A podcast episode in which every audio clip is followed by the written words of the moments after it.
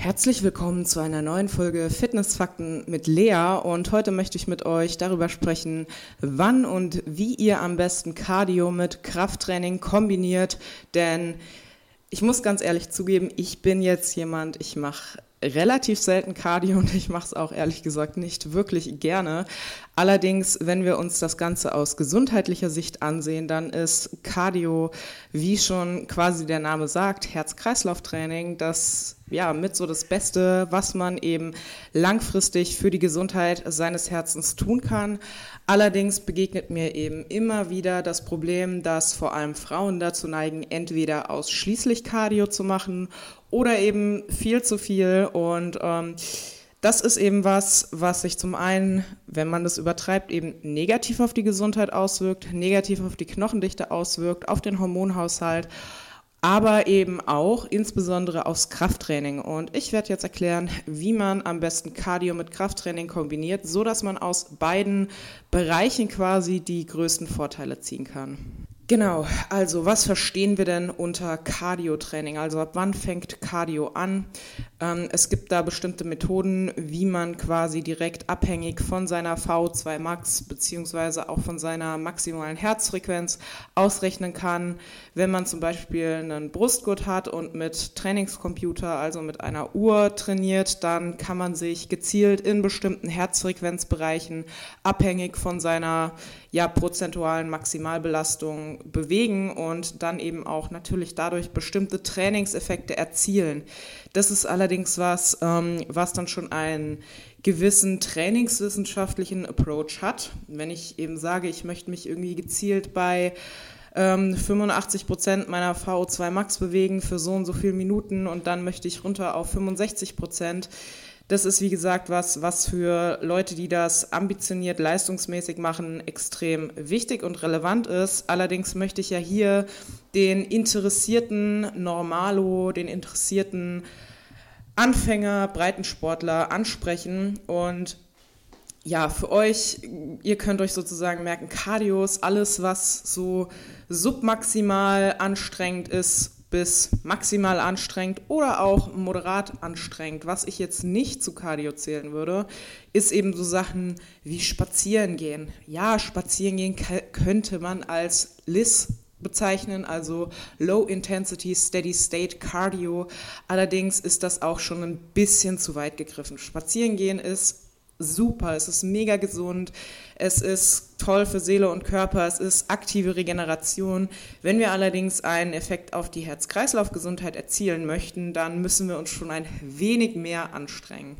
Formen von Cardio sind jetzt nicht nur irgendwie solche Sachen wie Nordic Walking oder auch Joggen, sondern eben auch solche Sachen wie Schwimmen, wie Radfahren. Ihr könnt auf einen Longwalker gehen, ihr könnt auf einen Stepper gehen.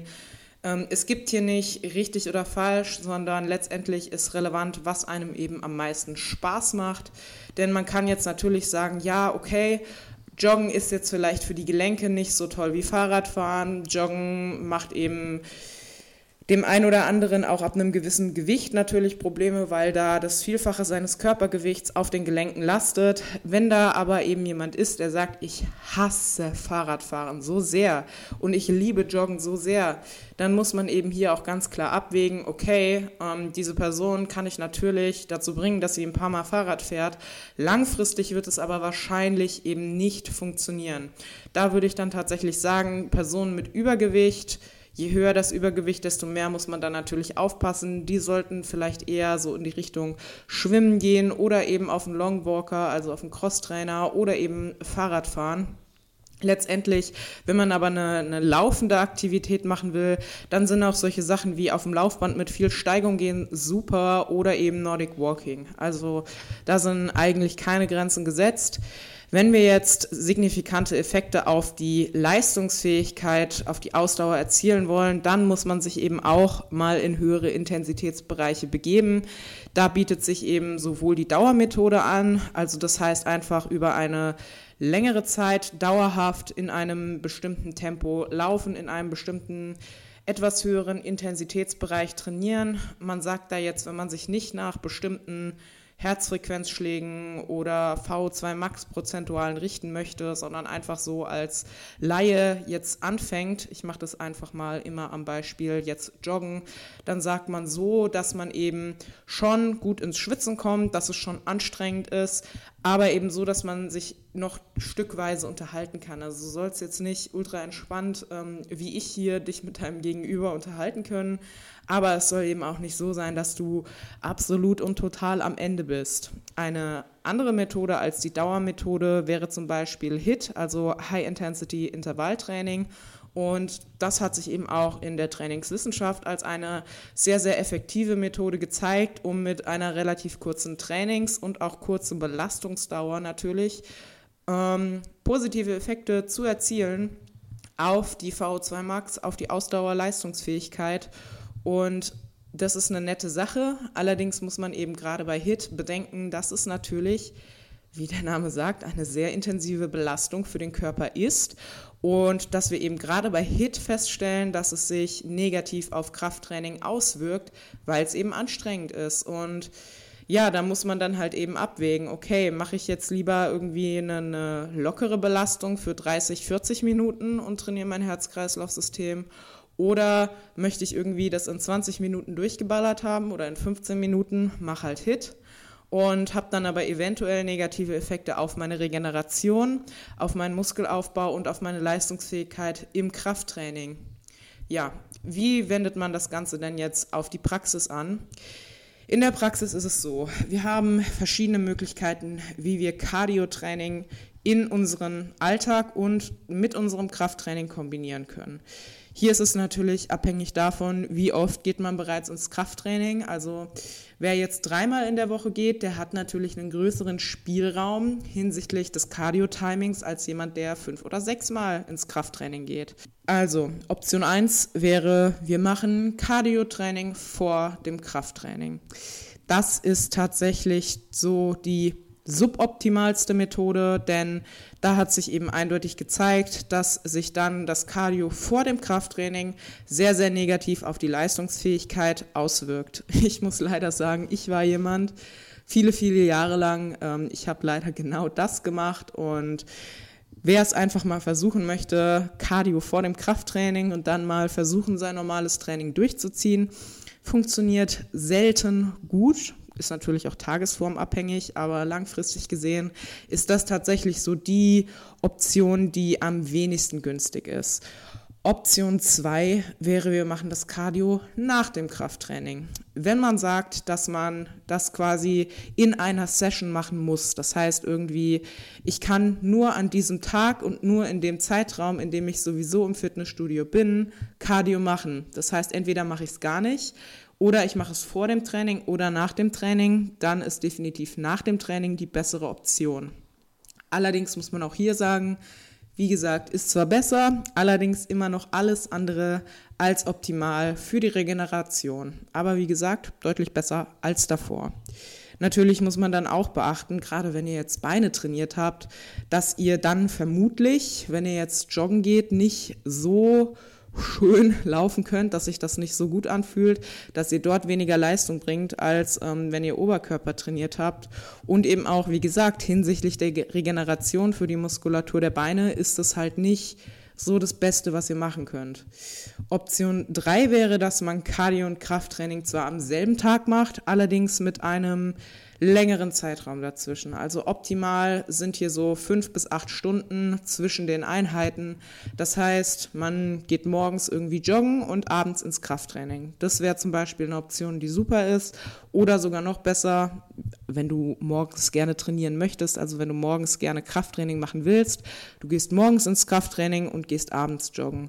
Hier ist eben das Gute, dass wir in der Pausenzeit dazwischen Nahrung zu uns führen können, das heißt Proteine, Kohlenhydrate, insbesondere das, was halt die Regeneration positiv beeinflusst, was für die Muskulatur wichtig ist und dass eben einfach dieser gewisse Zeitraum der Erholung schon dazwischen liegt. Das wäre so von den drei Optionen, die, die ich bisher genannt habe, eigentlich die beste.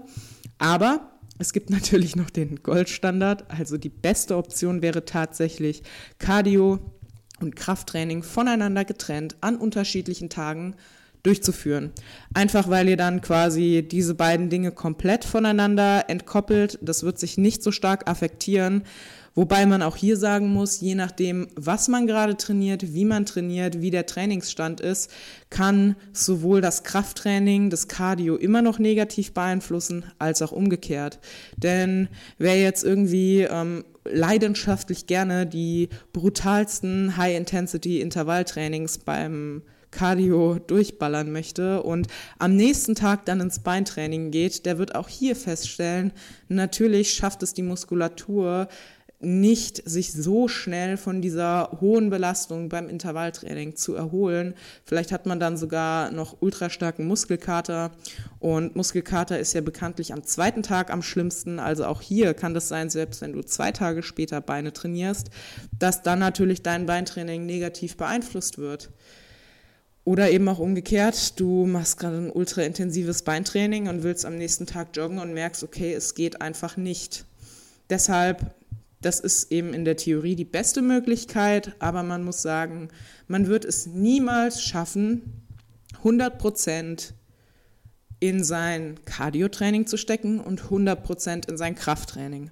Und eine Sache muss quasi immer die Priorität haben. Also du musst dich einfach entscheiden, möchte ich jetzt Läufer sein oder Radfahrer oder was auch immer, oder möchte ich eben jemand sein, der stark ist, der Muskulatur aufbaut, der dadurch natürlich eine deutlich straffere Haut hat, der dadurch eine deutlich bessere Figur hat, als jemand, der jetzt nur Cardio-Training macht. Ich muss natürlich hier erwähnen, ähm, bessere Figur ist natürlich auch immer sehr, sehr subjektiv. Ich spreche jetzt eben vermutlich von meiner Zielgruppe und meine Zielgruppe ist eben durch das, was ich auf Instagram mache, sehr auf Krafttraining und natürlich die Optik, die man damit erzielt, gepolt. Also Optik, die du mit Krafttraining erzielen wirst, ist halt immer sehr, sehr straff, sehr fest, eine schöne athletische Figur und eine Figur, die du mit ausschließlich Cardio erzielen wirst, die ist eben oft nicht so, einfach weil Cardio nicht aktiv Muskulatur aufbaut. Und Muskulatur ist eben das, was sich auch vor allem bei Frauen sehr, sehr positiv auf das Hautbild, das heißt Zellulite und so weiter, auswirkt. Und wem eben dieser optische Ansatz wichtig ist, der sollte halt eben beachten, dass das letztendlich deutlich mehr Effekt hat als Cardio. Wenn du aber sagst, ähm, Cardio ist meine absolute Leidenschaft und ich mache Krafttraining nur, weil ich weiß, dass es gut für meine Knochendichte und für meine Gesundheit ist, dann kann man sagen, ja klar, dann geh halt vier, fünf Mal pro Woche laufen und mach einfach zweimal pro Woche ein Ganzkörpertraining im Fitnessstudio. Damit wirst du auch schon deutlich positivere Effekte haben als jemand, der jetzt nur Cardio macht. Für beide Lager ist es eben wichtig, die Gegenseite nicht zu bashen, also nicht zu sagen als, als Läufer, ja, Krafttraining ist scheiße und auch nicht als jemand, der sehr, sehr gerne Krafttraining macht, so wie ich, zu sagen, Cardio ist scheiße. Beides hat seine Vor- und Nachteile und beides ist wichtig. Wenn wir jetzt aber ganz unemotional und objektiv uns ansehen, was sagt die Physiologie des menschlichen Körpers, was sagt die Datenlage, dann sehen wir eben, dass Krafttraining in der Priorität her und in den positiven Effekten auf Gesundheit, Knochendichte, Körper, Stoffwechsel, Hormonhaushalt und so weiter deutlich mehr Vorteile hat als Cardio. Deshalb, wenn wir das nur aus dem Standpunkt betrachten, dann sollte Cardio von der Priorisierung deutlich hinter Krafttraining eingeordnet werden. Ähm, ich persönlich finde, da ist ein guter Richtwert zu sagen, 80 Prozent meiner Energie stecke ich in Krafttraining, vielleicht sogar 90, je nachdem, was dein Ziel ist, und 10 bis 20 Prozent stecke ich in Cardio. Wie kann das jetzt in der Praxis aussehen? Das heißt, wenn man dreimal pro Woche Krafttraining macht, dann würde ich zweimal 20 bis 30 Minuten Cardio machen. Wenn man viermal Krafttraining pro Woche macht, dann kann man auch gucken, dass man das ein, zweimal macht. Und ähm, sobald es dann eben in die Richtung geht, fünf, sechs Mal Krafttraining, da bietet sich dann natürlich an, dass man Cardio und Krafttraining eben an einem Tag macht. Ich mache es so, ich mache halt erst mein Krafttraining und danach gehe ich zweimal in der Woche noch aufs Laufband und stelle mir eine Steigung ein und gehe da. Das heißt, ich jogge nicht, ich gehe da, ich muss auch ganz ehrlich sagen, ich mache es eben nicht regelmäßig zweimal pro Woche. Ich versuche, dass ich es zumindest einmal schaffe. Ich bin früher sehr, sehr, sehr viel gejoggt, aber eben nicht, ähm, weil ich es mochte, sondern weil ich ähm, eine Essstörung hatte und ähm, das halt mit sehr, sehr viel Laufen kompensieren wollte. Und ähm, ich hatte dadurch halt eben auch sehr, sehr schlimme Ermüdungserscheinungen durch das viele Cardio. Ich bin damals jeden Tag 15 bis 20 Kilometer gejoggt und ähm, das hat mich mehrfach ins Krankenhaus gebracht. Deshalb bin ich da, gerade was Frauen betrifft und was diese Sportsucht betrifft, wenn ich halt sehe, dass eine Frau sehr, sehr, sehr viel Cardio macht, bin ich natürlich durch meine Vorgeschichte und auch dadurch, dass meine Followerschaft eben leider auch oft aus Frauen mit ähnlichen Problemen besteht. Also leider nicht, weil ich nicht möchte, dass mir solche Leute folgen, sondern weil ich sehr mit diesen Menschen mitfühle, ähm, bin ich natürlich da ein bisschen biased. Also ohne Denglisch, ähm, ich bin da natürlich ein bisschen voreingenommen und vorbeeinflusst durch das, was ich in den letzten Jahren von meinen Followern miterlebt habe und was ich natürlich auch von mir kenne. Deshalb versucht da wirklich ein gesundes Maß für euch zu finden und denkt bitte dran, dieser Sport, egal welcher, ist jetzt nicht dazu da, dass man sich kaputt macht, sondern eben im Gegenteil, es soll Spaß machen, es soll einem gut tun und es soll einem helfen, langfristig fit, gesund und leistungsfähig zu sein. Und ja, ich denke, das ist ein ganz guter Abschluss. Ich hoffe, euch hat diese Folge hier gefallen und geholfen. Lasst mir wie immer sehr, sehr gerne eine Bewertung und auch einen Kommentar bei iTunes da, wenn ihr das hört. Teilt diesen Podcast mit euren Freunden und Freundinnen und Eltern und wem auch immer, wer auch immer sich für Sport interessiert oder sich dafür interessieren sollte. Und wir hören uns in der nächsten Folge. Bis dahin, ciao.